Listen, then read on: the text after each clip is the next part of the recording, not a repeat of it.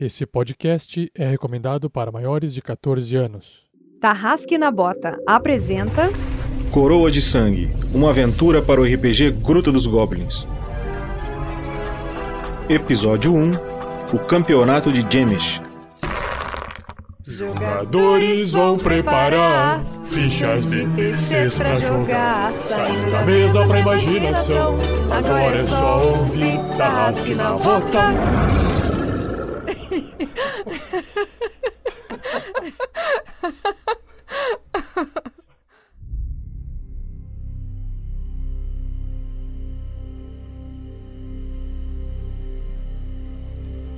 Seu pequeno ladino, um halfling, anda nas ruas pela madrugada em busca de adversários monstruosos para que possa subir de nível e coletar tesouros antes que o final de semana acabe. Este é Gaia, o mais novo jogo de RPG brasileiro onde você poderá viver aventuras como essa. O Gaia é um jogo mobile independente, novo na App Store. Após baixar o Gaia, o primeiro passo é criar seu personagem, escolhendo raça e classe, distribuindo pontos em atributos. Aí, a aventura se inicia. Você enfrentará os monstros. Para derrotá-los, vai contar contando com a rolagem de dados de suas fichas. Se sobreviver, vai evoluir de nível, adquirir itens e habilidades. São 30 níveis até o momento para você se aventurar. Gaia está disponível gratuitamente na Apple Store. Você encontra como G-A-I-A-H. Pegue seu dispositivo Apple, sua espada ou cajado, baixe agora e vá se aventurar.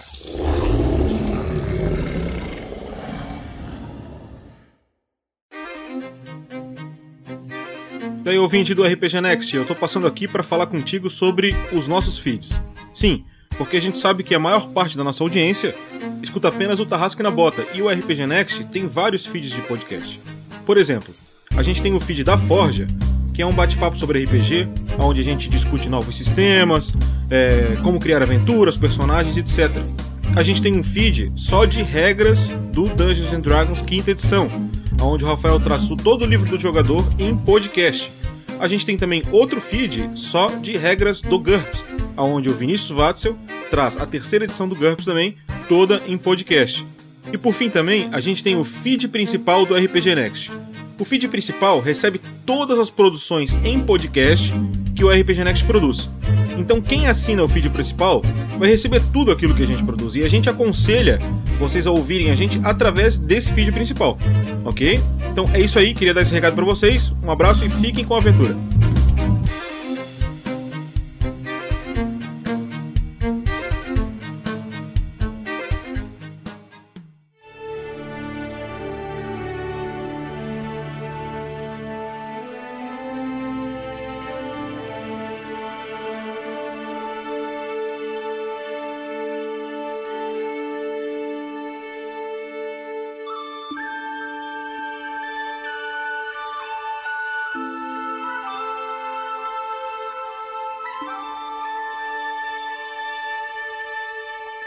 Então, beleza, pessoal? Estamos começando mais uma aventura aqui com o sistema Gruta dos Goblins.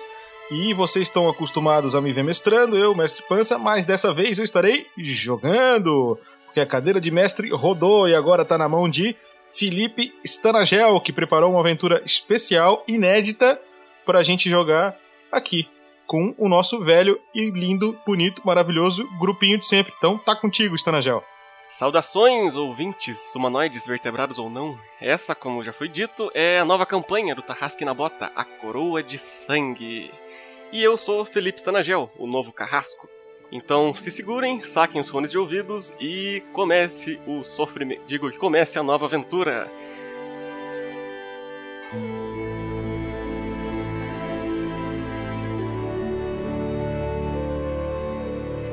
O continente em que estamos é Talman, vasto, extenso e majoritariamente formado por planícies e vales verdes.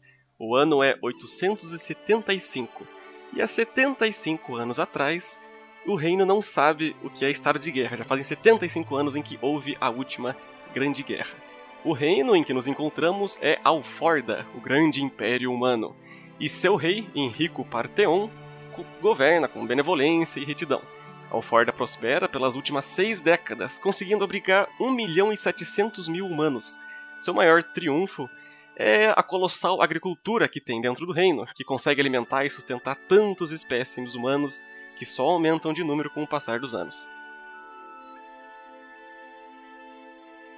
O rei Henrico Partheon é líder da religião monoteísta do reino, o Eilismo, que cultua o deus da bondade, da luz e da justiça, Halo. O seu ministro da guerra, a segunda força política mais importante de Alforda, é Hélio Artrois, líder da tradicional família Artrois que cuida do poderio militar do reino de Alforda desde tempos imemoriáveis, antes da Grande Guerra de 75 anos atrás. Já fazem 75 anos desde que acabou a conhecida como a Grande Guerra, que teve início devido a uma união das raças bárbaras, como chamam hoje, que são outras raças humanoides que habitavam o continente, quando essas raças unidas começaram a sair do norte e marchar em direção ao sul, em direção ao reino humano de Alforda, foi que então estourou a, a grande guerra que paira no ouvido do povo, seja você nobre ou plebeu. Já faz tempo que os humanos venceram a grande guerra, e tamanha foi a vitória deles que hoje existem cerca de apenas 20 mil exemplares, como chamam os nobres, de outras espécies humanoides, como elfos, anões, hobbits, orcs e outros híbridos. Isso é consenso geral, um conhecimento que chega até aos mais ignorantes plebeus e que acabem ouvindo histórias e relatos de menestréis ou bardos. Mas, no momento, a gente começa a nossa jornada em Jemish, um pequenino vilarejo dentro do reino humano de Alforda, e é a última cidade antes da fronteira norte com os reinos bárbaros, onde residem as últimas espécies de outras raças humanas. Sim, Ainda existem outras raças humanoides, mas elas vivem lá pro norte, exiladas nos reinos bárbaros.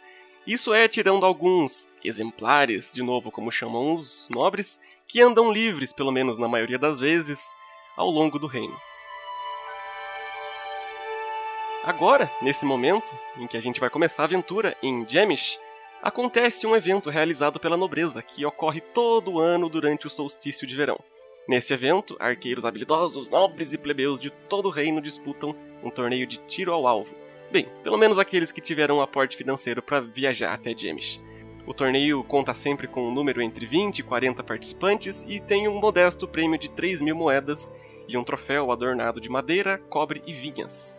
E aqui, nesse pacato cenário, numa manhã gelada, logo antes do torneio, é que se encontram nossos personagens. Kandor, Loreta, Saidrak e Vanna. Por favor, apresentem-se.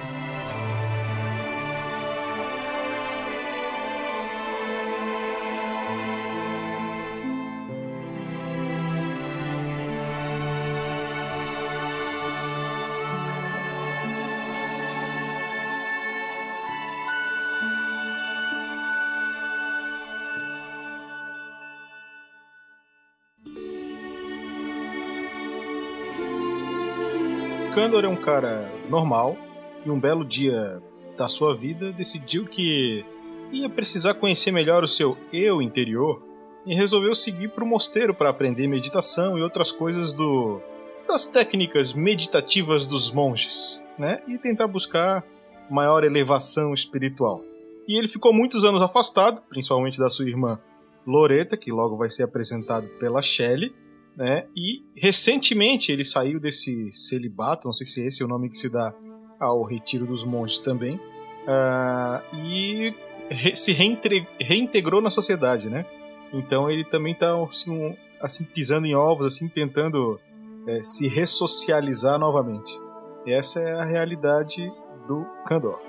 Ok, very nice. Mas talvez celibato tenha sido um pouquinho pessoal demais. Acho que a gente não precisava saber que ele não tem uma vida sexual ativa. Agora, Loreta, sua irmã, você quer se apresentar, por favor, Shelly? Vamos lá. A Loreta, então, como já foi dito, é irmã do Candor. Só que, ao contrário dele, que foi recluso e totalmente antissocial, ela é a pessoa mais amigável do mundo. Ela gosta de, de conversar, de cantar, de dançar, totalmente maluca. E também é toda. É, ela é muito dada, digamos Todo assim. Todo mundo tá expondo aí. Exatamente. ela é Ela é o extremo oposto do Kandor, mas eles se dão muito bem, se deram muito bem quando jovens e agora que o Kandor tá voltando, ela que vai reintegrar o irmão na sociedade. Essa é a, a ideia dela. E ela tem uma paixão muito grande por música. Eu acho que é isso por enquanto. É ok, amei. Agora acho que de próximo aqui na filinha de chamada a gente pode passar pra Vanna, personagem da Lucy. A Vanna é uma moça é, muito excêntrica e ela é uma maga às escondidas, né? Porque é, as pessoas têm um pouco de preconceito com magia, né? Então ela faz algumas coisas sem as pessoas verem, né? Tenta fazer meio escondido, sem que saibam. É, magias, ela é, um, ela é um pouco alquimista também. Ela é baixa, ela tem 1,60. Ela é, ela é negra, ela tem a pele bem escurinha. E ela tem a, aquele cabelo maravilhoso, cheio de caixinhos pequenininhos. Ele é jogado meio para cima, para frente, e ela tem uma faixa em volta, uma faixa colorida. Ela usa umas roupas é, meio esvoaçantes, assim, coloridas. Tem alguns penduricalhos no pescoço. E ela usa um óculos é, de armação preta de fundo de garrafa. Ela tem um pouco de problema para ler, então se por acaso eu tirar dado, dado ruim, tá explicado por que, que, por que, que alguma coisa aí falhou. E ela veio para essa vila aí procurando umas amigas dela, né? Assim, pode-se dizer. E tudo que ela é, se lembra do dia que essas amigas dela desapareceram foi que elas estavam fazendo alguma coisa é, em matéria de, de ritual mágico. São é, amigas que também conheciam isso e também faziam as, é, as coisas escondidas. E alguma coisa nesse dia aconteceu que essas pessoas sumiram. É, são quatro amigas dela. E ela tá aí procurando pra para ver se encontra ela, se encontra alguma pista, ou se de repente ela acha alguma coisa é, mágica ou alguém que tem alguma informação que saiba como trazer elas de volta. E é isso aí. Uh, caricato personagem, hein? Charmosa, gostei, gostei. Thanks. Agora a gente vai para o nosso último integrante, Zatoni, como personagem agora Sidrak, ou Sidrak, dependendo do, do vai ser o NPC que vai estar falando com ele. Então, apresente-se, meu caro, por favor.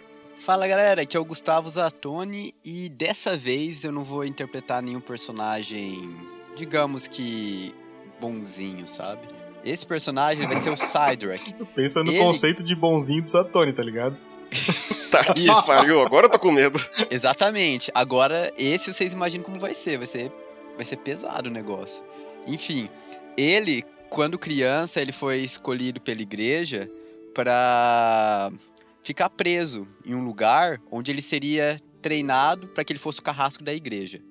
Porque nenhum, nenhum carrasco pode ter uma identidade, então eles pegaram ele desde criancinha para que ninguém pudesse conhecer ele, para ninguém puder, para que ninguém criasse vínculo. Então, desde criança ele foi treinado nessa arte de ser carrasco, ou seja, ele não conseguiu criar muita emoção.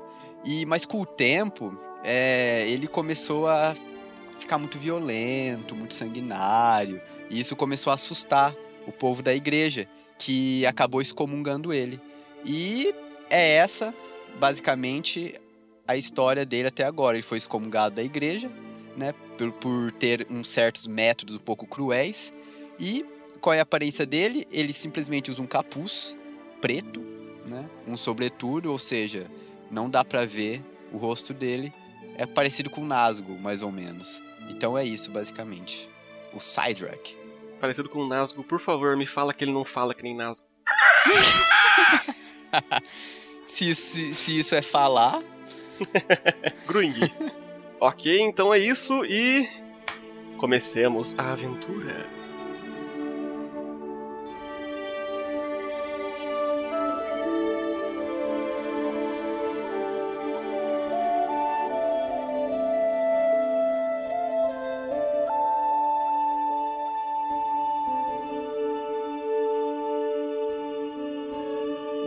É uma cidade, um vilarejo, na verdade, pacato, calmo, que vive do comércio e, anualmente, vive do, do turismo, que cedia esse campeonato que conhece, conhecido em todo o reino. E nesse momento, são mais ou menos oito e meia da manhã, a cidade está gelada, ainda está um pouco parada. Algumas pessoas, alguns fazendeiros vão e voltam dentro da cidade, saem e entram da cidade com seus carros de boi e o, as carroças cheias de pés de trigo ou de milho colhidos de plantações em volta dessa cidade de Jemish. E ao longe, um pouquinho, mais ou menos 8 quilômetros de distância dessa cidade, por motivos de segurança, existe um campo de arquearia com uma plateia suficiente para mais ou menos 200 pessoas e um coxo que consegue comportar mais ou menos 15 cavalos. No centro da cidade existem um pouquinho mais, existe um pouquinho mais de comoção nesse momento do que nos outros lugares, porque os comércios estão começando a abrir. Existe uma loja ali que tá uma loja que está começando a abrir, uma loja que o dono tá, ainda está entrando e abrindo a porta da loja. E vocês dois, Loreta e Candor, vocês dois estão chegando na cidade agora, estão passando perto do, do campo de arquearia que fica do lado de fora e começam a ver a cidade se aproximando aos poucos.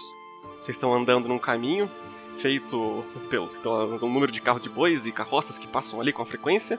E agora vocês estão se aproximando de uma placa de madeira, madeira lascada, madeira ruim, em que tem entalhado nela Bem-vindo a Jemish.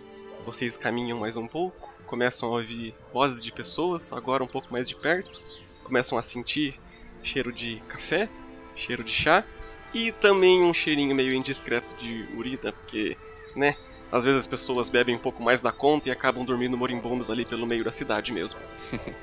Se aproximando ali do centro do vilarejo, vocês enxergam um, um poço. Tem uma, um, um aparato feito de corda, de madeira, que leva um balde lá para baixo pro poço e depois traz de volta para cima. Vocês se aproximam desse poço e nele vem uma figura esquisita. Essa figura, um homem encapuzado, meio macabro, uma figura levemente tenebrosa. Ele está encostado despretensiosamente nesse, nesse fosso, olhando fixamente para a entrada da taverna da cidade. E ele olha fixamente, vocês seguem o olhar dele, ele está encarando. Vocês imaginam, né? A cabeça dele está apontando nessa direção. Ele está encarando uma figura ainda mais esquisita e peculiar do que ele. Uma moça de pele escura, cabelos encaracolados, que está na frente da taverna, conversando, com uma cara de. uma feição de perdida no rosto. Ali conversando, vocês não conseguem ouvir o que, com o que vocês imaginam que seja um funcionário da taverna, uma vez que ele está com um guardanapo e uma caneca de madeira em mãos. Sidrak, você agora vê essas pessoas, essas duas figuras, esse monge enorme e essa uma provável artista, uma provável bardo ou menestrel com seu instrumento nas costas. Vocês veem eles se aproximando, mas não dá muita bola. Uma coisa que te deixa encafifado, uma coisa que está te deixando, chamando muito a sua atenção, é aquela figura esquisita na entrada da taverna. Porque ainda que você seja um templário excomungado da sua religião, do, rei, do reilonismo, ainda assim você guarda uma certa fé. Você guarda tanta fé quanto rancor por essa religião e ainda vive sobre certos preceitos dessa religião bem conservadora.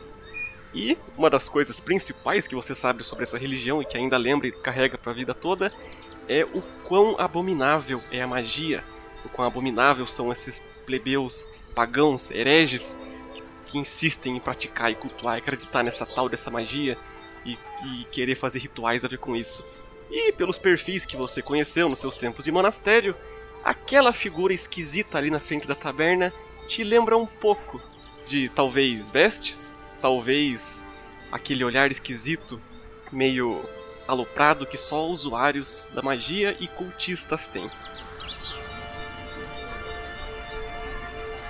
Ei, Loreto, tá sentindo isso? Esse cheirinho Tiro bom. de café lá deve ter comida. Vamos lá? Ai, que delícia, eu não aguento mais andar. Vamos lá, Uma vamos, vamos. fome. Vamos lá então. Aí ele, ele vai caminhando na direção da taverna, passa na frente dessa, dessa pessoa com meio. É, como é que é? Exótica e olha para ele, dá aquela baixada Ai. na cabeça e fala assim: Bom dia, senhorita. Cuidado com por onde anda aí, você quase pisou no meu pé. É, desculpa, é que eu sou um, um homem espaçoso. Terei mais cuidado. Mil perdões. Ah, mu- muito obrigada. É, bom dia pra você também. Bom dia, moça. Não, Tá muito cedo pra beber, não? Bebê? Ah, Do que você tá falando? Tá. Café. Vamos, Candor, vamos.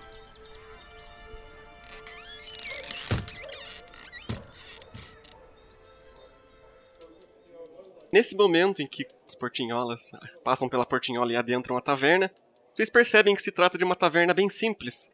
A madeira é meio ruim, range conforme vocês pisam, vocês sentem um cheiro de cerveja velha, o que explica a bota de vocês grudando no piso, e um cheiro bem sutil de urina, talvez dado aquele um senhor que está sentado na última mesa, todo cagado, gorfado na roupa, provavelmente passou a noite ali, o dono da taverna deve ter acolhido.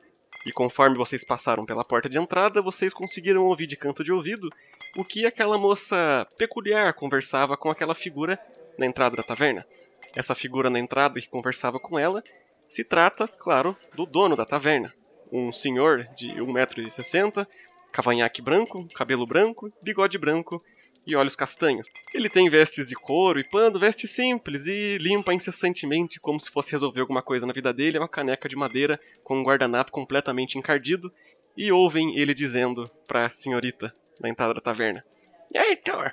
É, é que assim, eu não lembro direito o caminho, sabe? Mas ó, se você for chegar na capital, você sai por leste aqui, aí você anda, aí você vai achar uma árvore vermelha bem grandona. Aí vai ter três caminhos. Eu aconselho se eu pegar o da esquerda, que passa mais pro norte, vai pra uma cidade chamada Toledo. Lá é mais seguro de você chegar na capital. Mas tirando isso, eu acho que eu não posso te ajudar muito. Falando nisso, por que que você não entra? O campeonato vai começar daqui umas horinhas. Cobre um negócio aí com nós. Ah, campeonato? Campeonato de quê, moço? Tá aqui pra isso? O que, que você veio fazer aqui nessa cidade, menina? o campeonato nacional de arquearia nunca vou falar, não. É bem legal. Ah, é, parece interessante. É, eu posso dar uma olhada. Eu acho que eu estou com um pouco de pressa, mas é, por que não, não é? Eu já andei até agora, até essa cidade aqui, eu estou suja. Eu preciso de um banho. Só não tem um Você tá chuveiro achando- aí, não. Você tá se achando suja, você não, você não conhece muita gente aqui não, né? Olha, se você pagar estadia diária aqui em mim, eu até posso ceder um banheiro pra você, ter um balde, uma esponja, uns negócios pra você lavar no seu quarto. Mas enfim, pra comer, ixi, entra aí, já deve estar com as pernas doídas, menina. Toma um café com nós aqui. Tá bem, isso. está bem, eu vou entrar. É, quanto que é, custa o quarto aqui, hein, moço? Olha, eu percebi que você tá um pouquinho perdido, não sei se tem com dinheiro, acho que eu faço uns 14 moedas pra você estadia, um precinho especial que eu percebi que você tá precisado, coitado.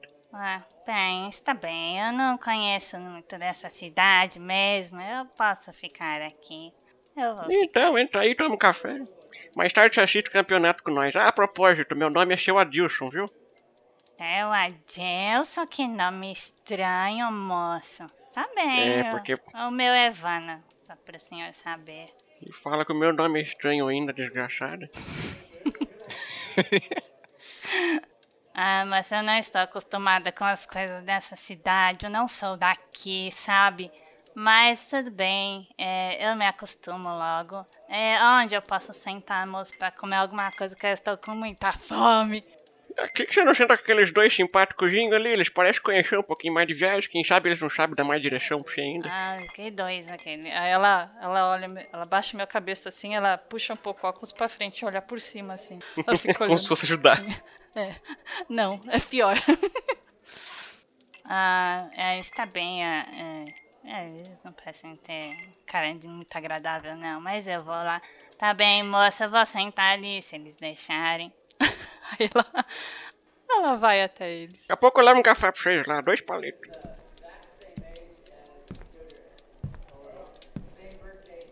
Com licença, moço.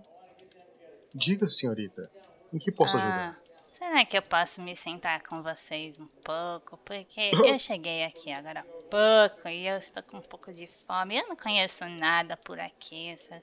Mas é claro que você pode sentar com a gente. Oi, eu sou a Loreta, esse aqui é o Candor. Quem é você? Ah, moça, por acaso você tem pilha Duracell nas costas? ah, desculpa. Não, mas eu já tomei o meu primeiro café. Porra, é essa, velho? A risada do, da Vanna.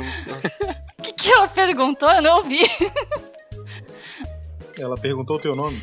Ah, ah oi, moça, meu nome é Vana. Vana Borana. Você pode me chamar só de Vana. Isso é como é mesmo? Tá, muito prazer, Vana. Você pode sentar aqui com a gente. A gente já pediu café, a gente tá esperando chegar o pão. Você, por acaso, você tá com pressa, falando rápido desse jeito? É lógico que eu tô com pressa. O campeonato vai começar daqui a algumas horas e a gente ainda tem que voltar pra lá. Loreta, você precisa diminuir o café. Muito pelo contrário, Kanda. Você que precisa aumentar o café, você tem que parar de tomar Loreta, chá. precisa parar de aumentar. Já tô muito grande. Ah, eu vou lá ver se o café já tá saindo, tá bem? Muito obrigada. É, já ve- veja se tem. é, é, veja se saiu o pão, porque a taverna, quanto pior a madeira, melhor o pão. Ah, é, está bem. ah. Quando a Vanna se levanta da mesa, vocês veem o conhecido por seu Adilson se aproximando. Ah, meus queridos, não pra levantar não, deixa eu cheguei aqui, ó. Aqui a jarrinha, a jarrinha de café pra vocês, um bulizinho de chá. Eu trouxe três pães de mandioca que meu, meu filho faz aqui, uma delícia. E inclusive tô aqui um potinho de açúcar que eu percebi que a, que a, que a tá aí, é meio elétrica, ela deve gostar de açúcar. Bom apetite pra vocês, viu? Ô, moço. Obrigada, seu Adilson. É. Tem bolo e pão? Bolo? Bolo? Tem um cara de nobre aqui, tem um castelo por acaso, menina, tem pão. Tá, tá bom. E tem o pãozinho de mandioca também. Muito obrigada, seu Adilson. Disponha, qualquer coisa eu tô ali cuspindo, é, limpando minhas canecas. É, Loreta, você precisa trabalhar a sua humildade. Irmão, falando em humildade, você viu aquele cara lá fora? Aquele todo encapuzado, estranho? Eu vi. Como pode, né? Com esse calor e ele de capuz. Quem diria? Hum, nossa. Ele tava todo esfarrapado, todo sujo. Vai ver porque ele gosta de andar na sombra. o Cydrak, ele ele entra na taverna porque o objetivo dele é vigiar essa figura exótica e estranha, né, que é a Vanna Borana. Então ele entra na taverna, ele dá uma olhada pra mesa onde tá os três sentados, né? E se dirige a uma mesa no canto da sala, oposta a eles. E vocês enxergam aquela figura alta, assustadora, misteriosa, encapuzada e coberta por uma túnica preta também. Entra na- ali na taverna, as portinholas balançam rangendo. Ele olha pra vocês, encara por alguns segundos e se dirige a uma mesa oposta à que vocês estão sentados. Se senta e fica olhando pra frente, como se pro horizonte. E coloca as pernas na mesa. Tá, eu quero fazer. é, quero saber se eu, se, eu, se eu tenho alguma informação sobre esse sujeito pela vestimenta ou por- alguma coisa do gênero. Eu possuo heráldica, que é a habilidade de ver símbolos, ou talvez um teste de sabedoria, e fico por ti, eu não sei. Faz um teste de heráldica com dificuldade 14. 14. Puta merda! Candor, puxando muito da memória de quando você já residiu em monastérios o que você aprendeu com esses religiosos, você já viu em alguns livros sagrados que dizem sobre costumes atuais, costumes que você sabe que são praticados. Você puxa da memória que dentro do reilonismo existem alguns templários ou soldados, sacerdotes ou padres que são excomungados dessa religião e eles são obrigatoriamente forçados a usar a cor preta para o resto da vida, em oposição à cor oficial da religião, o branco, armaduras pratas ou brancas. Quanto mais clara, provavelmente mais alta a patente do oficial da religião. É, moço, eu acho que aquele moço que entrou aqui agora há pouco, eu acho que ele tá seguindo vocês. Ô, Loreto, o que foi que tu andou aprontando enquanto eu tava fora, Loreto? Eu acabei de chegar nessa cidade. O que que vocês estão pensando de mim? Tô aqui, eu cheguei agora junto com você. Ele já tava aqui. Você não percebeu que ele tava lá perto do, do poço? Loreto, você sempre foi encrenqueira, Loreto. Ah, você não me conhece mais, Candor. Você ficou tantos anos fora e agora você fica falando assim de mim. Você nem sabe mais quem eu sou. Ui, vai ter DR. Deixa aquele senhor no canto dele, tomando o café dele. Afinal, a taverna é um espaço público. Quem quiser, que fique. Eu vou tomar meu café, mas eu vou colocar o- os cotovelos assim em cima da mesa e vou ficar com o corpo, o rosto todo virado pro Cydrak. Vou ficar encarando ele também, só que com um sorrisinho assim, nada ameaçador. Tô- Só aquele sorrisinho curioso de Tá, menininha eu, assim. Eu faço aquela meio de canto de boca assim. Para com isso, para com isso, guria. Para, com- para com isso, guria. Para, vai arranjar encrenca. Canda, você não sabe fazer amizade, isso cega. Vocês enxergam agora o seu Adilson, dono da estalagem, aparentemente o único funcionário no momento, e também garçom, se aproximando da mesa dessa figura horrenda, e capuz e túnica preta. Ele se aproxima da mesa dele e, de repente, É, licença, senhor. É, des, des, desculpa incomodar. O senhor aceita um café, alguma coisa pra comer? O Cydrak, ele dá uma leve inclinada de cabeça olhando pro, pra esse senhorzinho. E ele vê a mão dele puxando um chicote e batendo com tudo na mesa. E não fala nada. Por, por, por, por, por, por, por conta da casa, por conta da casa, senhor. Eu já trago, desculpa. E ele continua fixando os olhos na Havana. Nossa, eu acho que esse moço dormiu mal à noite, hein? O senhorzinho volta pro balcão, pega uma grande caneca de café e um pão de, de mandioca, aparentemente recém-saído do forno, porque ainda tá fumegando, e leva até a mesa, numa bandeja, pro Cydrak. Ele deixa ali, silenciosamente, e um pouquinho amedrontado, de cabeça baixa, volta pro balcão.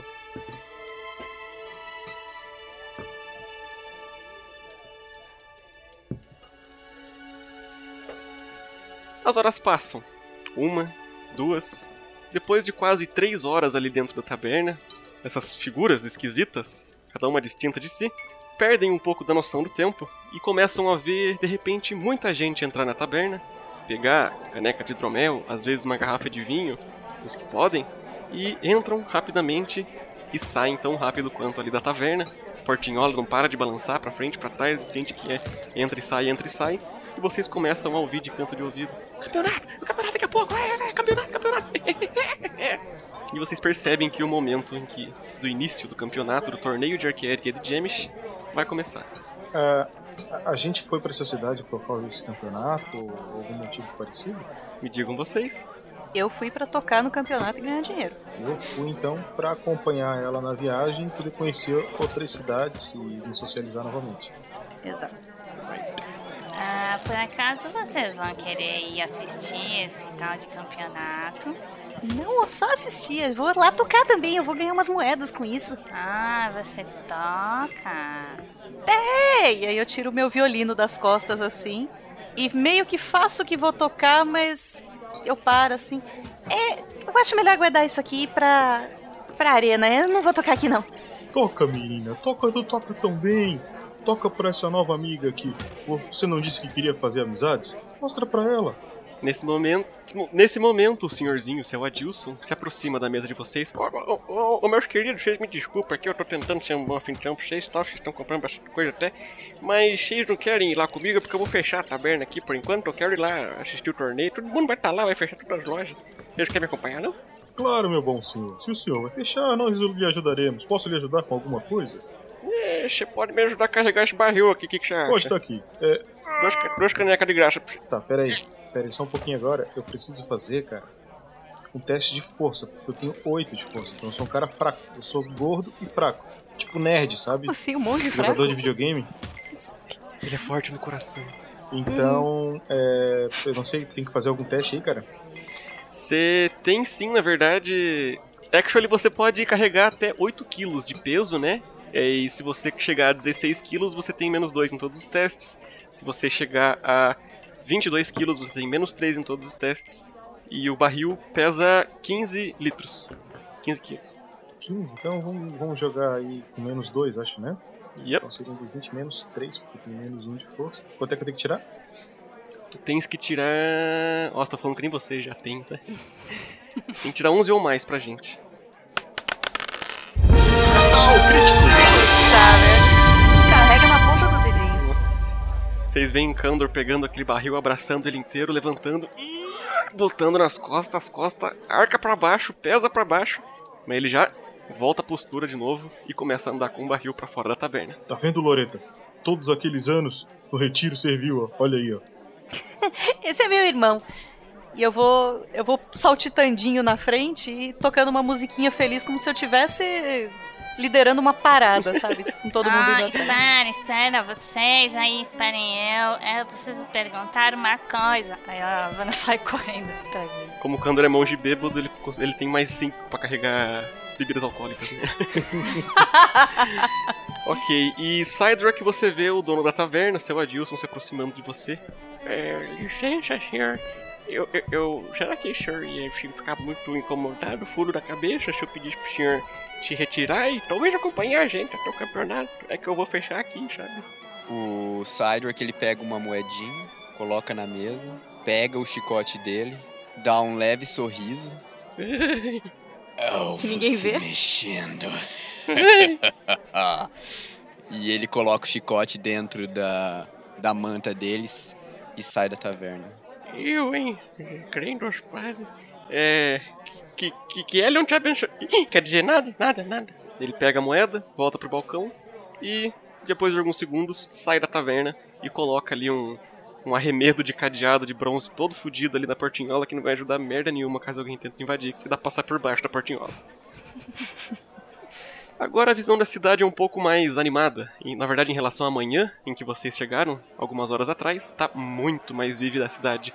Vocês veem vários carros de boi, várias carroças, algumas figuras aparentemente nobres com roupas adornadas, bordadas e babados até, andando pra lá e pra cá, mas vocês percebem que a massa, o movimento de todo mundo em geral é em direção àquele campo de arquearia que vocês viram na entrada da cidade. Pra lá que a gente vai. Ok. E vocês andam entre mulheres, crianças, homens, fazendeiros, nobres, plebeus. Algumas, duas pessoas ali, vocês imaginam que são do templo da cidade, pois estão com roupas de sacerdotes.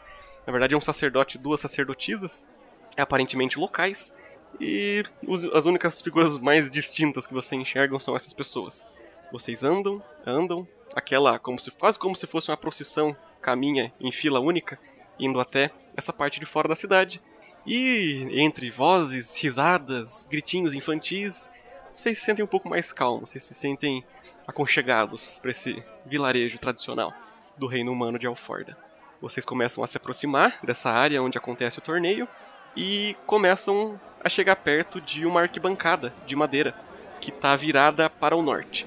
Essa arquibancada de madeira está virada para o norte, pois ali em frente dela existe um grande campo de arquearia, mais ou menos uns 70, 60 metros, que compõe esse campo de arquearia inteiro, porque logo à frente, à frente ali da arquibancada existe um palanque de madeira, que vocês imaginam que é onde fica o arqueiro na hora da competição, pois existem ali encostado nesse palanque de madeira várias aljavas de flechas.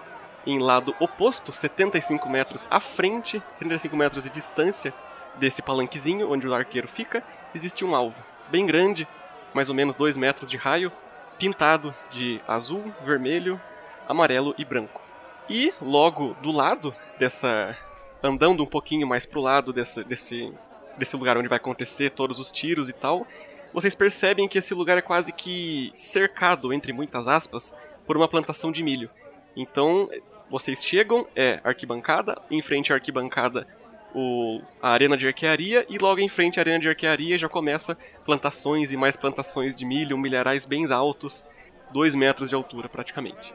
As pessoas começam a se acomodar, se aproximar dessa arquibancada e começam a ocupar os espaços da frente e começam a sobrar só os espaços lá em cima na arquibancada.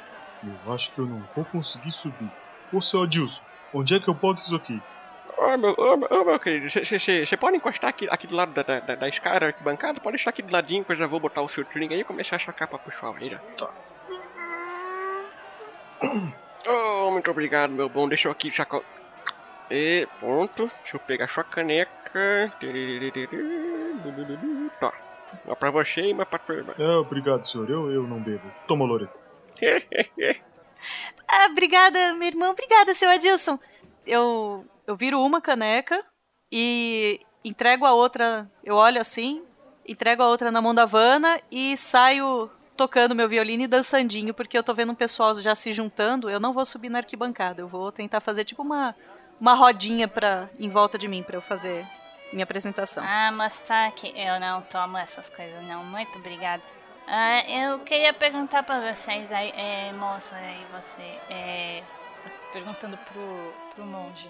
É, por acaso vocês não viram por aí não um grupo de quatro moças? Assim, elas também têm, devem ter alguma roupa assim colorida que nem a minha. Uma é loura, os cabelos longos, olhos azuis, a outra é ruiva, com um pouco de sardinha na cara. E tem duas morenas magrelas. Vocês não por acaso não viram esse povo por aí? Não, eu não vi. Não vi descrição batendo com, com ninguém que passou por aqui, não. Ai, eu preciso muito achar essas pessoas, sabe? Por que, que você não sobe a arquibancada aqui? E lá de cima talvez você ache com mais facilidade. Ah, eu acho que é uma boa ideia mesmo. É, tem razão, moça. Não tinha pensado nisso. Eu vou lá. Aí ela vai, ela vai se enfiando no meio das pessoas. Aí ela vai puxando o vestido dela, né? Que aquele, aquela montoeira de, de gente ali, tudo se esfregando ali. Ela, ela fica meio assim, né? Falando, não me toque, né? Aí ela vai puxando a roupa, os vestidos dela longo, né? Ai, que saco. Como é que eu chego lá em cima agora com esse monte de gente aqui? Ela vai tentando lá, né, levando umas cotoveladas. Vai. Candor, você fica onde? Eu fico do lado do, do seu Adilson ali, perto da Loreta, porque ela não vai se meter em encrenca. Fico ali, só observando, só observo. Certo. Sidrak, depois de todos esses minutos, você finalmente chega ao local do torneio e a arquibancada tá logo à sua frente. E aquelas figuras esquisitas. Existem o monge ali na parte de baixo da arquibancada, do lado do barril e do dono da taverna. Ali logo perto deles, a irmã dele tá tocando animada, animando a plateia. As pessoas começam a se sentir um pouquinho empolgadas e acompanhar com palminhas a música dela. E a figura que você achou esquisita já tá lá em cima da plateia, que é só onde tem lugar. Coelho branco se perdeu lá no meio do, do povo. Ele vai pro meio da multidão e fica lá observando. Ok. Como vocês veem, a arquibancada começa a se encher, começa a se encher. E agora a plateia. Loreta, faz um teste, por favor, de instrumentos musicais. Dificuldade 8. Ah, tirei 10. Bakes. Agora as pessoas têm algumas levantando, as crianças já estão em pé dançandinho e tá todo mundo batendo palma acompanhando você na música. A segunda música, você vê saindo, quer dizer, chegando agora nesse local, uma figura claramente nobre, com umas vestes púrpuras, babados e o símbolo real, um colar, um pingente bem grande pendendo no pescoço dele. E você percebe que ele é bem cheinho, tem a barriguinha de chope ali e uma cara de snob, uma expressão de snob estampada na face. Ele começa a se aproximar, quando ele se aproxima, as pessoas da arquibancada dão uma murchada e param de bater palma, e ele começa a se aproximar de você e te aborda. É, com licença, posso falar com você? Ah, mas é claro, senhor. E eu dou, faço uma mesura pra ele. Hum, obrigado. É, meu nome é Bernardo Ludovico. Você já deve ter ouvido falar de mim. A família é muito nobre, tradicional aqui dessa cidade. E. Não sei se você sabe, mas eu sou filho do prefeito aqui, então eu sou futuro herdeiro da cidade. E o negócio é o seguinte: que eu saiba, você não vai pagar imposto nenhum caso consiga algum lucro com suas musiquinhas sua, não é? Não? É um prazer, senhor Bernardo Ludovico. O senhor é muito simpático. É, como você pode ver, eu só tô aqui pra trazer alegria pra todo mundo. Eu não estou ganhando nenhuma moeda. E eu dou uma, um rodopio assim, as minhas saias todas esvoaçantes, pra mostrar pra ele que não tenho nenhuma bolsinha nem nada com moeda, nem um chapéuzinho no chão, nem nada. Faz um teste de carisma, hein? 12 de dificuldade. Ar, cadê? Carisma, carisma, carisma. Tirei 10. Não, não tirei 10, não. Tirei 15. O nobre snob faz uma cara de. Até que eu gostei de você. É, Mas ainda assim, por mais que eu tenha gostado com a sua cara, saiba que. É, é, Se você lucrar metade da cidade, tá? Beijo, tchau. Agora eu vou começar o discurso de abertura, se puder dar um tempinho com a música. É. Obrigado. Eu faço mais uma mesura pra ele e mando um beijinho pra ele. Dessa vez no ombro, né? Ele começa a andar em direção ao alvo principal ali do campeonato. O principal não, o único alvo. Começa a andar lá pra frente, dá uma pigarreadona grande e começa a falar em voz relativamente audível pra quem tá na plateia. Olá, povo de James! Quanto tempo, não é mesmo? Bem-vindos todos vocês, meus caros cidadãos. Eu vou começar aqui da abertura para um campeonato nacional de arquearia. Queria agradecer a presença de todo mundo, presença dos nobres, dos plebeus também, todos, todo mundo que conseguiu vir aqui para participar e que vença o melhor.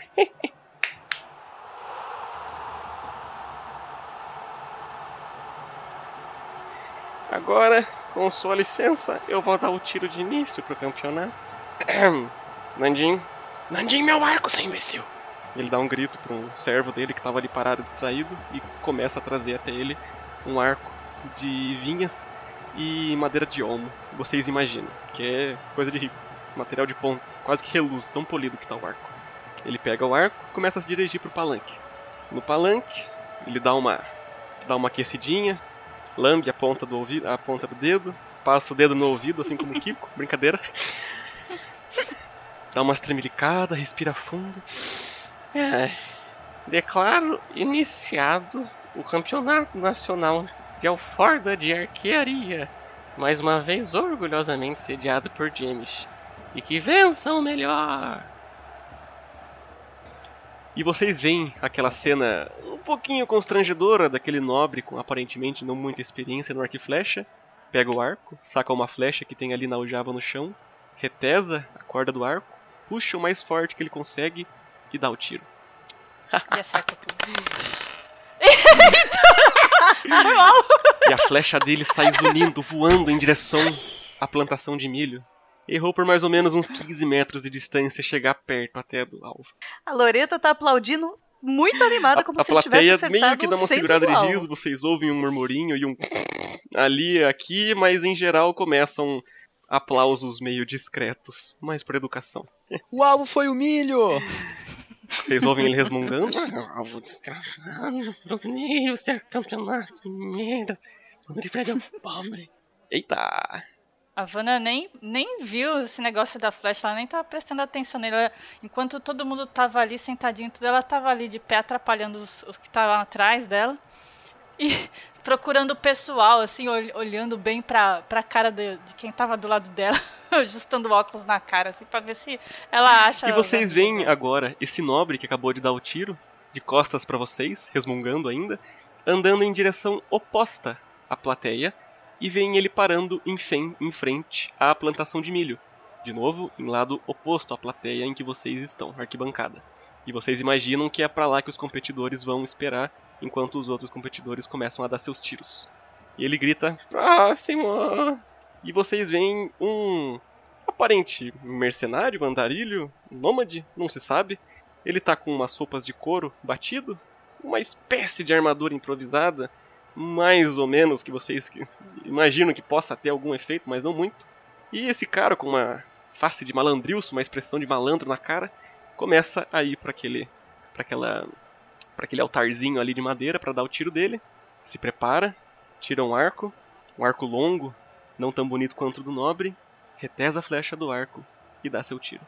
3, 2, 1. Meio, 2, meio, 3, meio.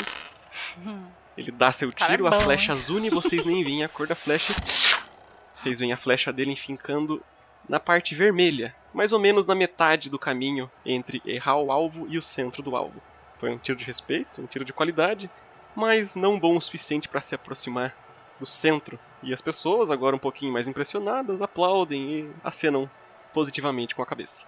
Essa figura começa a sair de perto daquele palanque ali onde as pessoas dão seus tiros e começa a se aproximar ali daquela provável fila que o nobre que já deu seu tiro, o tiro inicial. Nesse momento, aquele nobre, meio babaquinho, grita: Próximo! E ao terminar essa palavra, vocês começam a ouvir gritos.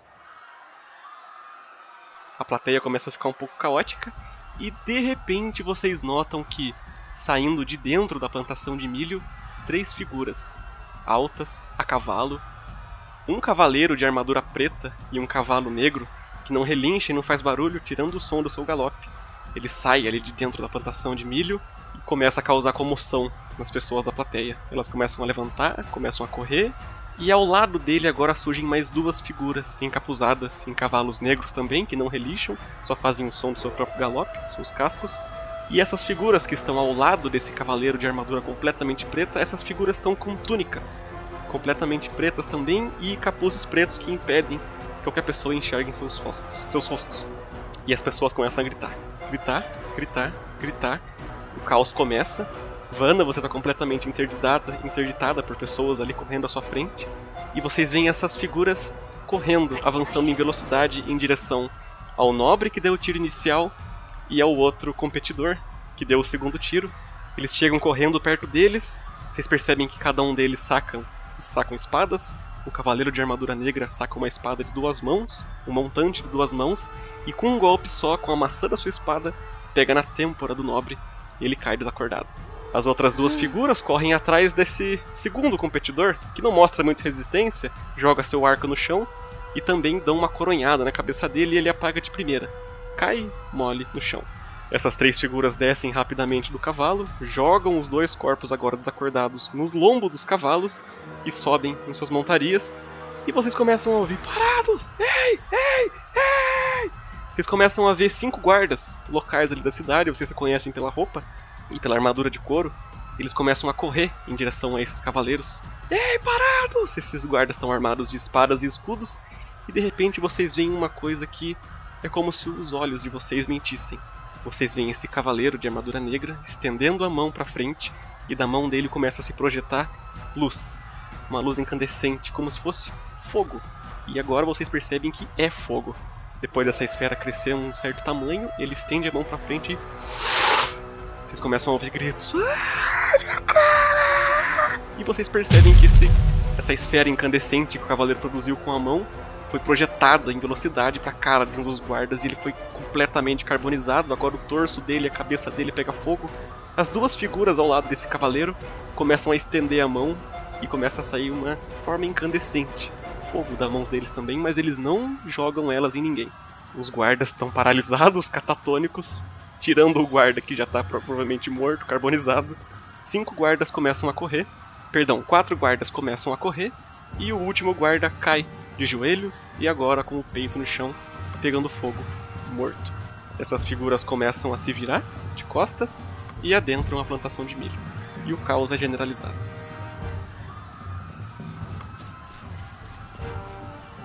Ah, onde que tá o, o Cydric?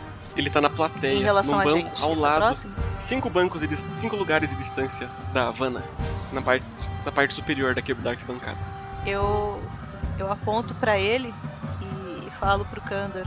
Irmão, um, um deles não foi embora. Eu acho que a gente pode segurar ele ali. Ou ele pode queimar a gente, eu não sei.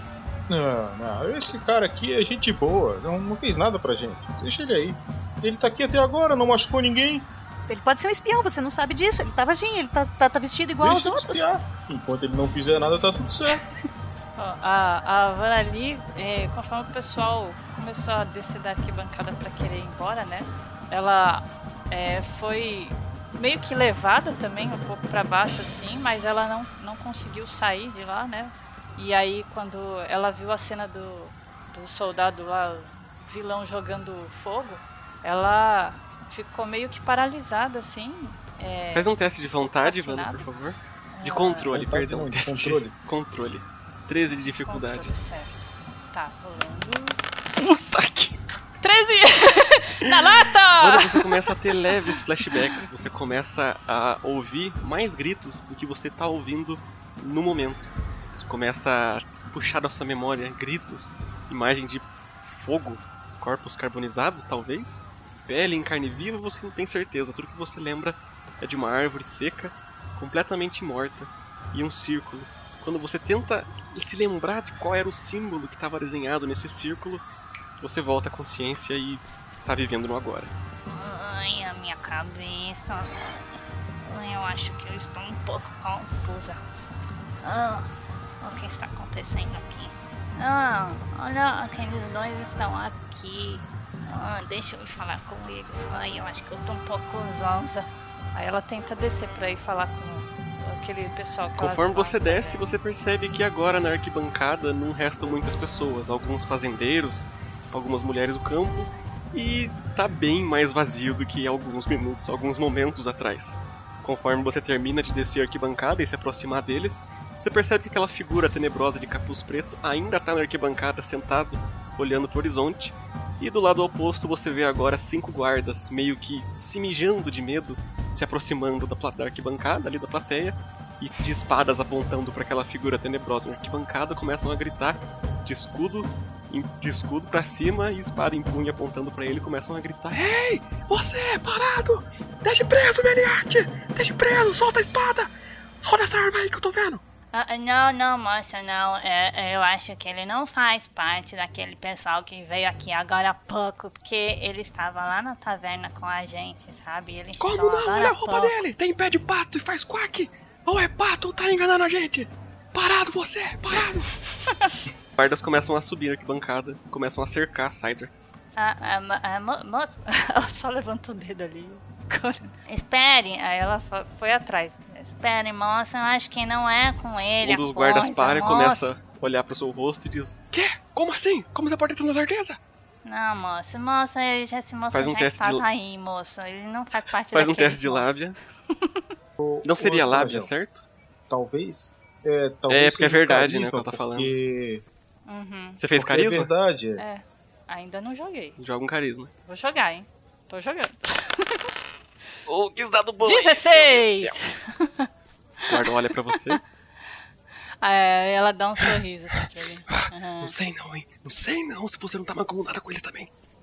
Não, moça, não, moça. A gente tava aqui assistindo as coisas acontecendo aqui, aí chegou aquele pessoal. Esse moço aí já tava em Bom, cima. quem vai decidir isso é o pai do capturado. Ele é realmente quem tem que se importar com esse tipo de coisa. Pera que ele tá chegando. Ei, ei, ei. Ele começa a acenar e vocês veem uma figura com uma roupa nobre, que nem a do nobre que foi capturado agora há pouco. Só que ele tem uma cara mais velha, uma barba marrom que vai até o peito mais ou menos, calvo, e ele tá com uma cara de desespero. Começa a se aproximar de vocês. Ah, não, não, meu filho, não. Meu filho, cadê ele? Ele começa a aproximar os guardas. Cadê ele? Pra onde eles foram? Ih, moço, eu não sei não, moço. o que Ele aconteceu? Por sumiu. favor, me conta o que aconteceu. Meu filho, tudo que eu sei. Ah, moça, eu acho melhor você perguntar pra esse moço aqui, porque eu não tava prestando muita atenção. Você, lá. excomungado, o que você tá fazendo aqui? Me disseram que eram pessoas com vestes pretas assim como a sua. O Cyrus ele levanta pra Vanna. Eu preciso falar que, que você contigo. falar? Você tá nessa. Você tá nessa mutretagem deles? Você capturou meu filho, sim ou não? Olha a minha cara e vê se eu tenho cara de retardado um ficar na cena do crime depois do ocorrido.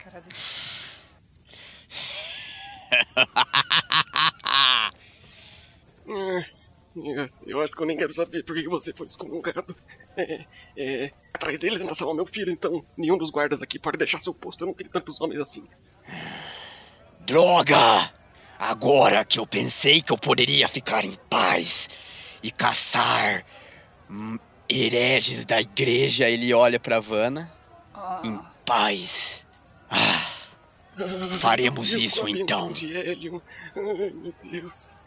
Ai, meu Deus, com a bênção de Halo. Perdão, perdão, eu ainda não sei se você acredita nele, mas enfim.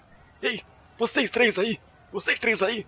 Ele começa a falar com a Vanna, Condor e Loreta que estão ali no pé da arquibancada. Sobrou pra gente. Ah, mas eu tô com um pouco de pressa, sabe? Se você quiser falar comigo, você pode mandar um e-mail na minha caixa postal, tá bom? Eu Que do que preciso você tá ir. falando? Você é bruxa, por um acaso? Vai. O quê? Não, moço, não, eu não, não sou esse tipo de pessoa, não, moça. Eu só estava aqui procurando umas pessoas que eu conheço, sabe? Que eu não estou encontrando faz um tempo. E aí eu vim procurar aqui porque eu achei que elas fossem estar por aqui, sabe? Muita gente reunida de repente, não é? Entendo, é que esse tal de e-mail me soa como magia pagã, mas não deve ser. Vocês três, por favor.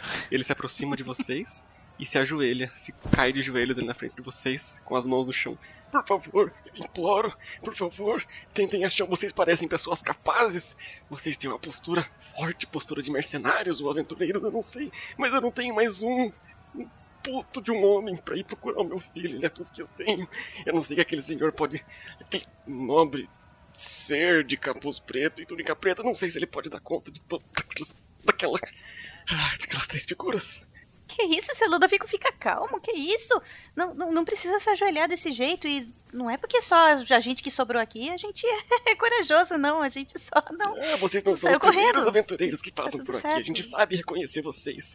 Inclusive, minha excêntrica, eu posso até tentar te ajudar, com, porque é, existem pessoas aqui na prefeitura que tentam fazer o perfil e, e documentar sempre quem entra e sai, pelo menos de aparência. Eu posso tentar ajudar você a procurar as pessoas que você tá atrás. Ah, sério? Olha, eu não corri porque sou gordo. Ai, eu tinha até esquecido a sensação de dar risada nos últimos dias. Mas, mas, mas por favor, por favor, me ajudem. Por favor, vão atrás do meu filho, eu não posso perder ele. Eu, eu não tenho muito, mas eu tenho algum dinheiro que eu posso recompensar. Dar de recompensa pra vocês, se vocês me ajudarem nisso. Ah, moço, olha, se o senhor me ajudar, eu posso ajudar o senhor também. A gente pode fazer esse negócio, então. O Octavius Ludovico, que tava ali em prantos até alguns momentos atrás, levanta, deixa o ombro ligeiramente mais relaxado, mas a cara dele ainda de terror. Ele diz pra vocês: Bom, façam o que vocês puderem. Eu, eu- eu só lamento não poder dar, dar- dar- dar- dar ca- cavalos pra vocês poderem ir mais rápido, mas. Por favor, façam o que puderem. Pelo menos tentem descobrir em que direção eles foram. Alguma coisa, qualquer coisa. Que eu vou, nesse momento, eu preciso ir pra prefeitura logo. Escrever uma carta pedindo ajuda pro rei. E eu preciso começar a redistribuir meus guardas e as rondas. Ai, são tão poucos homens, inferno de cidade. Enfim, eu tenho que ir. Obrigado. Que Halo guarde vocês. Está bem, moço, o senhor é um pouco espalhafatoso, né? É, nó- nós vamos aqui eh, dar uma olhadinha, não é? Para nós vermos o que nós achamos e depois nós podemos falar com os senhores, tá bem? Ele já tá de costas, uns 6 metros de distância mais ou menos.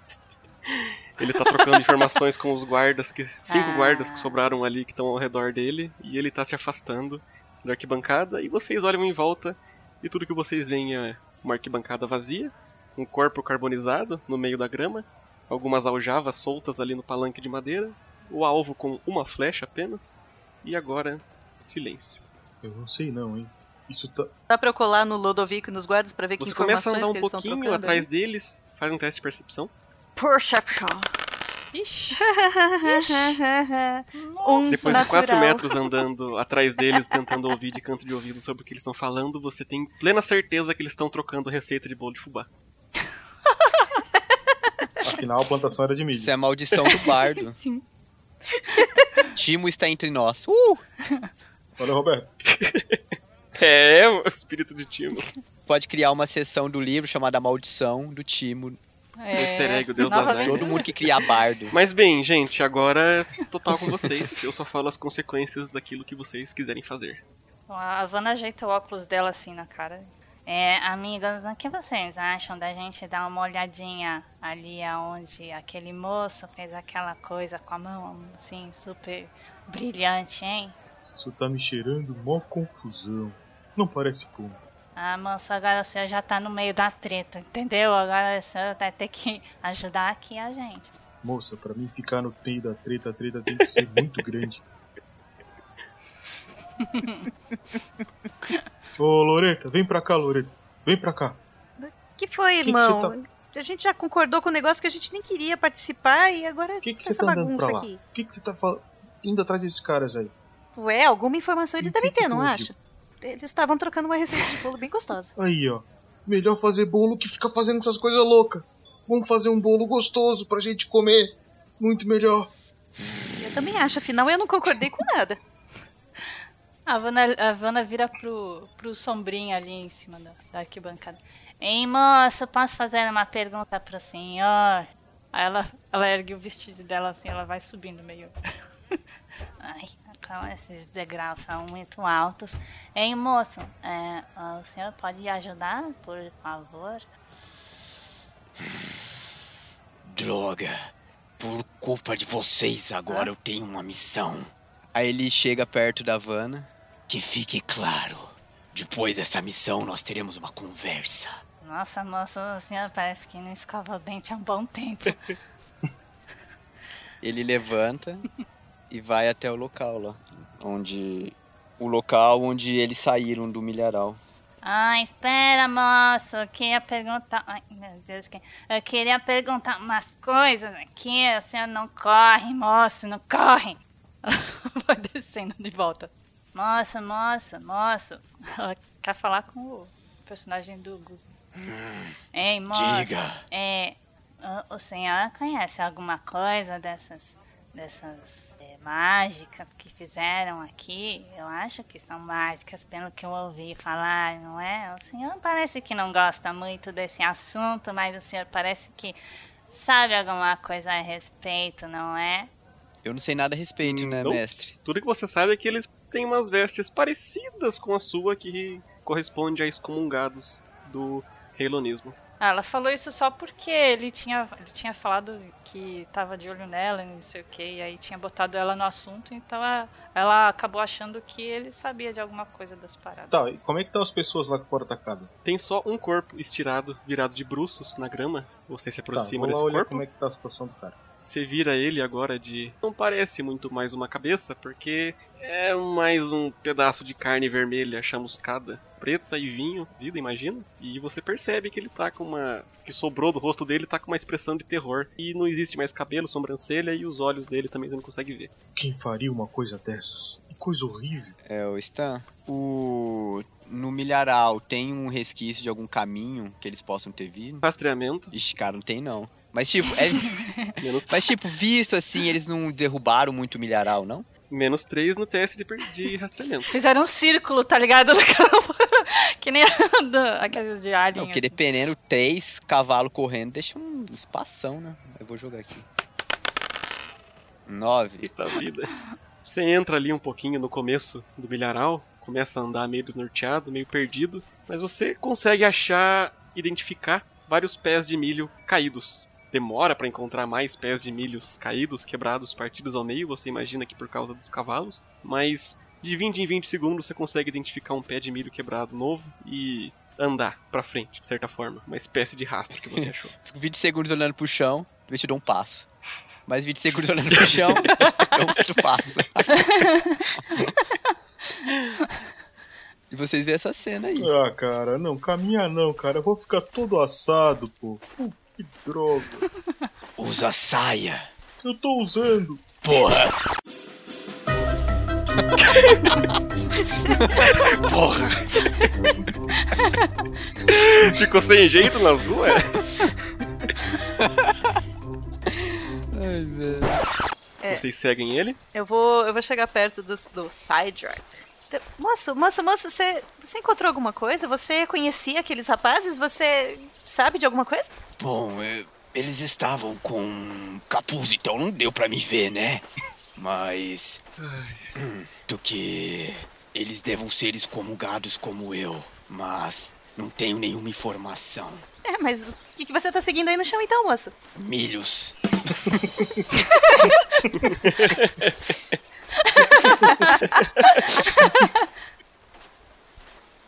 Eu, eu estendo a minha mão assim. E, então tá bom, eu, eu sou a Loreta e você quem é? Eu sou o Sidrak. Pega o chicote, estica o chicote e balança o chicote cumprimentando você. Deus! Que doente. Eu cumprimento através do chicote, como se fosse a coisa mais normal do mundo. Aí ele fala: Desculpe, é que eu estou sem álcool.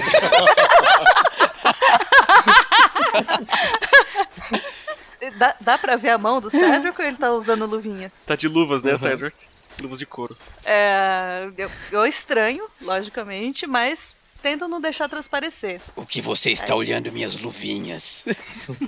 É, elas são muito bonitas, seu Cedric. É, é um prazer te conhecer. Aquele ali é o meu irmão Candor e aquela ali eu acho que é a Va- Wanda. Acho que é a Wanda o nome dela. Não, é Vana, moça, Vana. Foi o que eu disse, Vana. Vana boa banana? Eu acho que essa era Ana. Segura a piada. Mas bem, vamos, Sr. Cyber. Quem sabe o seu caminho nos leve a algum destino. Vamos. Ele fica olhando pro chão. 20 segundos. Parado olhando pro horizonte. E a Vanna 20 bota, segundos, bota a mão em cima dos olhos assim, ela fica olhando a distância assim pra ver se ela vê algum milho gigante andando ou alguma coisa assim. Tá, eu vou entrar na do. Eu vou entrar na Não. do Cyber e vou fazer um teste de rastreamento sem rastreamento pra ver Manda se. ver. Pra achar o rastro, tem que tirar 11 ou mais. Beleza, então é o seguinte, tá? Eu tenho mais 2 de sabedoria, então com menos 3 de penalidade. Vou jogar com menos 1, tem que tirar 11 ou mais, né? Não, tem que tirar então 9 ou mais. Vai ficar olhando que nem eu. Eu paro do lado do Vai ficar olhando Cyber e fico assim. "É, Realmente esse lugar aqui pode ser. Aí vocês olham.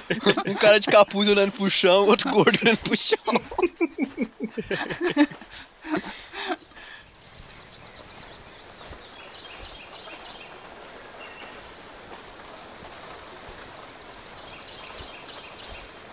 As horas passam.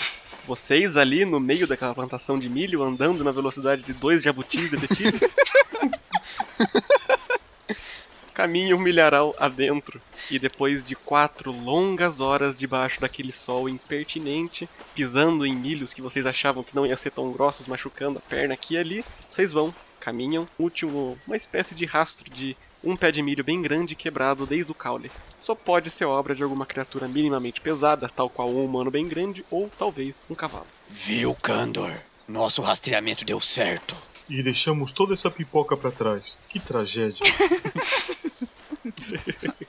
Saindo ali do milharal, vocês encontram uma espécie de estradinha improvisada. Vocês imaginam que pro fazendeiro, dono daquela plantação, poder passar com seus carros de boi sem precisar entrar lá no meio para colher e tal.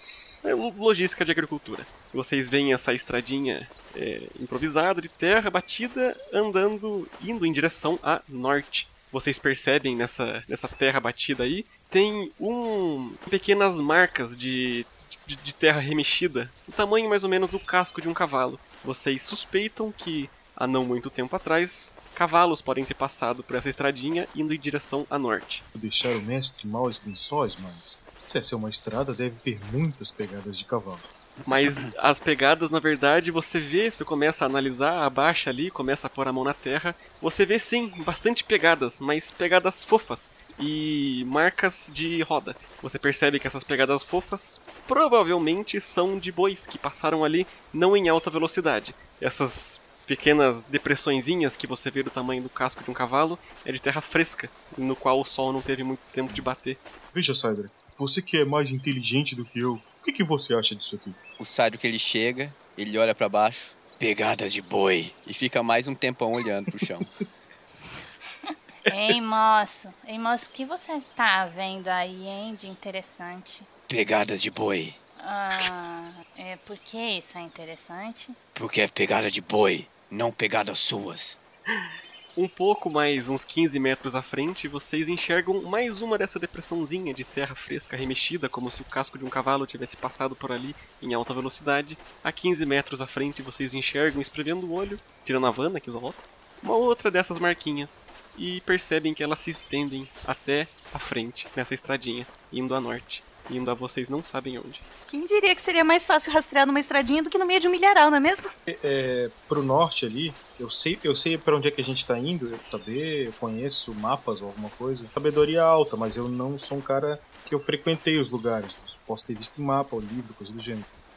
Você sabe ali do, dos arredores da cidade, do vilarejo de Jemish, você tem noção do que você viu chegando. E ao longe você viu que onde acabavam os campos de trigo e milho, mais pro norte, depois dessas, dessas plantações, você conseguiu ver uma espécie de estradinha meio feia, meio não sabendo para que serve, e essa estradinha sinuosa vai a norte em direção a uma floresta. Você suspeita que seja a última floresta que tem antes de como é conhecido pelo reino dos humanos de Alforda, a Terra de Ninguém. Ou seja, depois dessas plantações tem essa estradinha, logo depois um grande bosque, uma grande floresta, depois disso, Terra de Ninguém e mais ao norte as tribos Olha, bárbaras. gente, ó. É...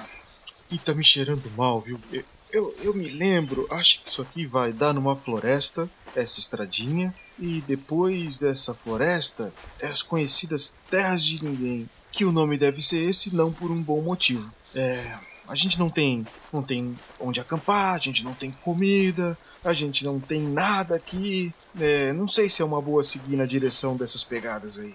Ah, eu tenho um pouco de biscoito aqui, se você quiser. Moça, meu tamanho, você poderia dizer que tem um pouco de biscoito? O Cydra que ele pega o machado dele. Comida não é problema. Temos uma reserva enorme aqui. Aí ele passa o machado sem cortar na barriga do pança, do Condor. Cydra, eu não mataria uma criatura para comer. Mataria. Eu já suspeitava. Que sou voto vencido. Vai caminhando na frente de todo mundo, detonando com as pegadas. Ei, Candor, tá assando muito aí? Ei, moço, quem faz as piadinhas ruins aqui sou eu, tá bom? Apenas irei ignorar sua presença. Ele vai andando como se tivesse assado, botando a perna na frente, assim, sabe? Vai indo. Andando com as carças meio arriadas, quando É você não quer deixar a virilha bater. Puxou a Vanna pra trás assim. Vanna, Ai, Foi, Você moça. percebeu que ele tava te seguindo até um certo momento, e aí quando você começou a dar atenção pra ele, ele parou de, de, de te seguir e agora tá fazendo de conta que nem. Ai, eu, eu acho que esse moço é meio estranho, sabe? Ele deve ter algum problema na cabeça. Eu acho que ele gosta de você. Ai, moça. Não dá nem pra ver direito a cara dele. A gente vai ter que resolver isso, não é mesmo? E eu saio saltitando de novo na frente dela. Espera, moça, espera aí, eu não deixo eu aqui. Ela vai atrás. Ao longe, no horizonte, vocês começam a ver, no oeste, o sol começando a se pôr. Vocês veem não exatamente um pôr do sol, porque a visão de vocês está obstruída pela floresta, que provavelmente é a floresta mencionada pelo monge Kandor. Vocês começam a se aproximar um pouco mais dessa floresta, dos limites dessa floresta, e de repente vocês enxergam um último casco de cavalo. Fazendo aquela depressãozinha no chão de terra fresca remexida. Todo mundo faz um teste de percepção, por favor. Eu tirei 17. Eu tirei 7. Eu tirei 5. Tirei 16. Vocês conseguem enxergar duas marcas indo em direção ao meio dessa floresta, adentrando essa floresta. Duas marcas remexidas ali de grama, como se alguma coisa tivesse cavucado ali na grama e remexido ela. Lembra a vocês esses mesmas depressõezinhas que vocês estão vendo ao longo da estrada de terra fresca remexida. Parecem pegadas de cascos de cavalos não muito velhas, relativamente frescas. E atrás, Kandor rói as unhas e Vanna olha pra cima. Tá com fome? Não, não, é só, é só ansi- ansiedade, moço. Eu- Eu quero ver se eu encontro alguma fruta, alguma coisa por aí, em árvore, alguma coisa. O Ouro tá pensando em comida. velho. Joga o naturalismo aí. Cara, eu não tenho naturalismo. Mas é. Sabedoria É. menos 3. Então vamos lá. D20 menos Nove 1. ou Quanto é que a gente tirar? 8, teste básico. Você vai jogar com penalidade de menos 3, só que como você tem 2 de sabedoria, você vai ter que tirar 9 ou mais. Eu já, eu já coloquei a penalidade no meu teste, de não ter habilidade. Vocês percebem que Kandor parou e tá olhando catatônico, embasbacado, surpreso, chocado pra uma macieira que ele achou relativamente farta. Tá, ao invés de dar um. Ao invés de catar as maçãs e tal, que vai dar muito trabalho e gastar muita energia, ele vai dar um encontrão na macieira pra ver se cai umas, umas maçãs. joga um ataque desarmado aí. Não precisa acertar, só, só joga. Não, na verdade joga o Só o D20, sim, pra acertar. Dano do seu soco é quanto mesmo? Como eu tenho combate desarmado, o dano do meu soco é 1d8 menos 1. Quer que eu jogue? Perdão, não faz não. Faz um teste de força, um D20 com a sua força. Força menos 1. Menos 1. 10.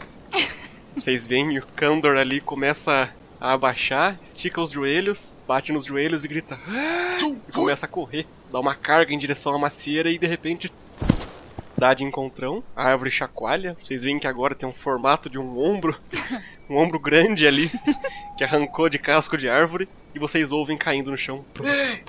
Ei, Dez gente! maçãs. Comida!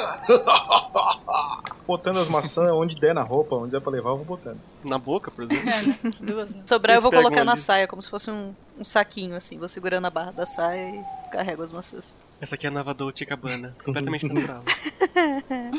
A Gilbeira. Não, não, eu ia falar a Algibeira Gucci só.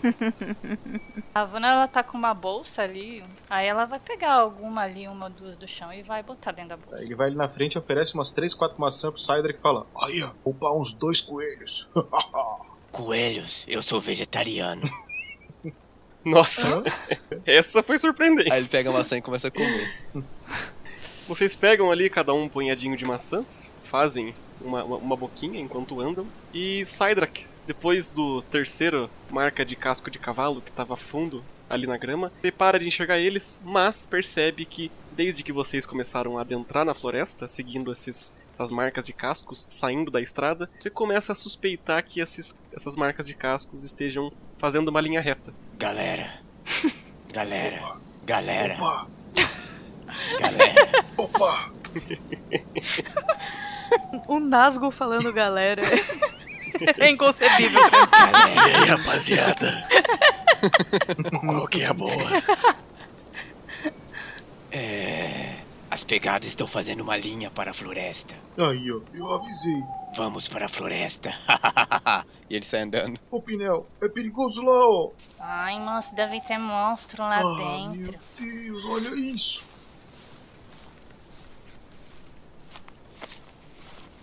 E vocês começam a adentrar floresta adentro. Depois do minuto 30, mais ou menos, andando, eu preciso saber, vocês estão andando como? Quem tá indo na frente? Cydrak, né? Cydrak na frente, eu posso ser o segundo. A Loreta em terceiro e eu sou a última, porque ela sempre me larga pra trás, falando sozinha e vai embora. Faz sentido. Vocês estão andando, conversando, se conhecendo? Sim. É, pode ser. Todo mundo joga um teste de furtividade, por favor. Dificuldade 16. Dificuldade um Cydrak pouco menos tira difícil. 18. Psh, Eu consegui um 3. ah, Tá maluco. fazendo, mo- tá fazendo Eu barulhão. não né? passo, é o, é, o, é o Dumbo passando na floresta. Ah, eu tirei 7. Nem precisa mais jogar, cara. olha, só faltou 10. Vou lá, então. Tirei 4, era menos 4, 0. Caraca, bicho. Ô, gente, A gente na tá moral, realmente Eu conversando. não vi a ficha de vocês, mas vocês não são inteligentes. Não tem destreza. O que vocês têm, velho? Magia. Magia. Amor. Cara, a gente é irmão mesmo, né? Fala assim. É um monte de tapado que sabe fazer magia, é isso. Caraca, Não, na real, bicho. o Kandor é bem sábio, pô. Ele tem 15 de sabedoria. Sim, mas inteligente.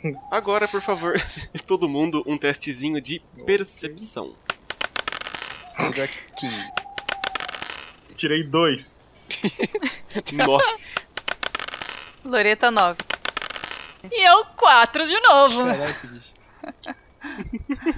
Vocês estão andando. Vana, vocês estão andando alguns passos atrás, mais ou menos 9 ou 10 passos atrás de Cydrak, silencioso, se esgueirando de árvore em árvore. Agora que a noite caiu, vocês têm um pouquinho de dificuldade para enxergar, enxergar as botas dele, a túnica dele, sendo que é preta, mas ainda assim vocês conseguem distinguir por essa pouca distância logo à frente de vocês as vestes dele das árvores. Vocês andam atrás dele, floresta dentro, de repente ele levanta a mão e você repara, Cydrak, lá na frente, mais ou menos 40 metros à frente, você nota que as árvores começam a abrir. Lá você consegue enxergar uma fogueira. Essa fogueira tá numa clareira. Por isso que as árvores começam a abrir. Você vê que lá na frente, mais ou menos, essa clareirazinha com essa fogueira no meio, e você enxerga umas figuras um pouquinho esquisitas. Você enxerga um cavaleiro, aparentemente um cavaleiro, de armadura preta, uma, um montante de duas mãos nas costas, e ele tá ainda com o elmo, tá parado,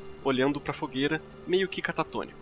Ao lado dele tem uma figura que tá falando alto, só que sozinha, com uma caneca de cerveja na mão. Ela tá com um manto preto, só que sem um capuz. Você suspeita que seja também um humano, de pele clara e cabelos escuros, rindo, balbuciando palavras. E só uma terceira figura você enxerga. Você vê mordaçado, amarrado e provavelmente desacordado, que tá aqui.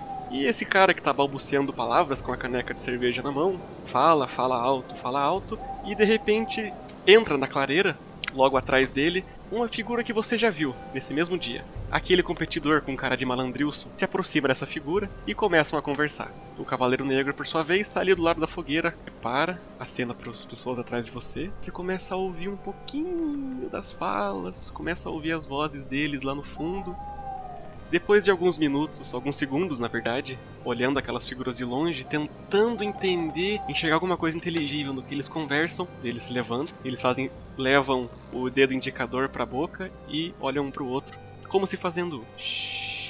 Eles começam a olhar em volta, de repente olham para a mesma direção em que vocês estão. Eles abandonam o corpo estirado ali e o cavaleiro negro fica intacto, ainda olhando para o centro da fogueira. O Malandrilson e o cara com a- agora apenas uma túnica preta, eles se levantam, pegam alguma coisa do chão que vocês não perceberam exatamente o que é. Cydra, que você percebe que se trata de uma espada de uma mão em que o cara da túnica pegou. E vê o Malandrilson sacando o arco e uma flecha da aljava. E eles vão para o lado oposto que vocês estão. Vão para a parte de trás, de certa forma, dessa clareira. E agora na clareira tem só o Cavaleiro Negro olhando para a fogueira. E a gente encerra por aqui.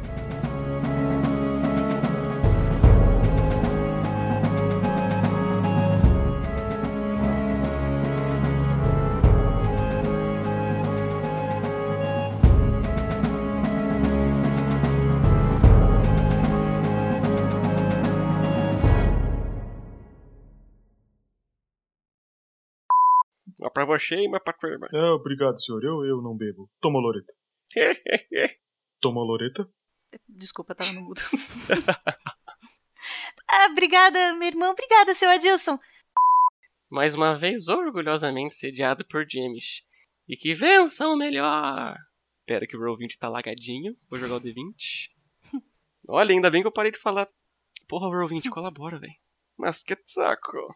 Mas o cara é. É. ruim, A flecha ainda tá caindo. Eu tô imaginando a flecha Como é escapando que da mão aqui? dele. Como é que põe a faixa ao contrário? Nossa, mas o que aconteceu? Eu deixei o Discord aberto até agora. Aí, foi. Nossa, como tá lagado, meu Deus, que ódio. No campeonato, você sabe que não comparecer é É ele que dá a né? abertura do Ou seja, negócio? falha crítica. Sem ele não tem campeonato. ok, bora lá. Não, não, eu vou jogar agora, não vou clicar. E vocês veem aquela cena um pouquinho constrangedora daquele nobre com aparentemente não muita experiência no arco e flecha. Pega o arco, saca uma flecha que tem ali na aljava no chão, morto. Essas figuras começam a se virar de costas e adentram a plantação de milho. E o caos é generalizado. É com a gente? Caralho. Yep. É com a gente É que- agora? é- Ô, Loreta, Loreta, vem pra cá que eu vi esses caras no Senhor dos Anéis, eles são perigosos. Vem pra cá.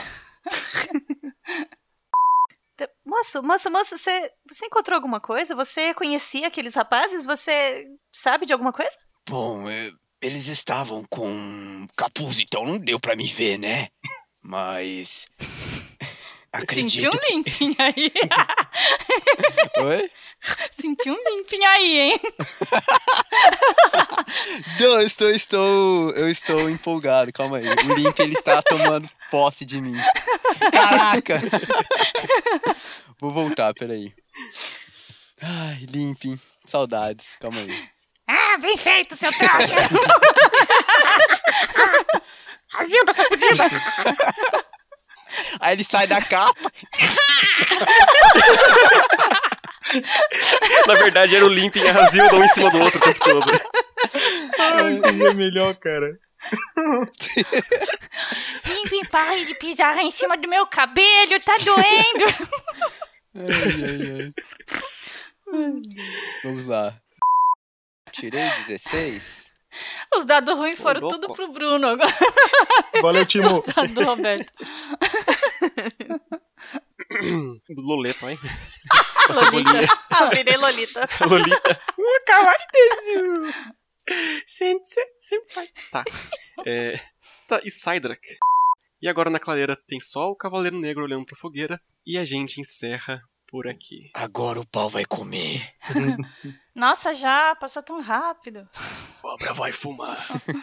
Ah, tô bem aí. Uh, caralho, posso sentar agora. Sim, eu fiquei duas horas de pé. Por quê? Por quê? É porque eu só consigo mestrar de pé. É uma doença mental que eu tenho. Caralho. Juro. Ai, sentei. Puta, meu joelho. Gostoso.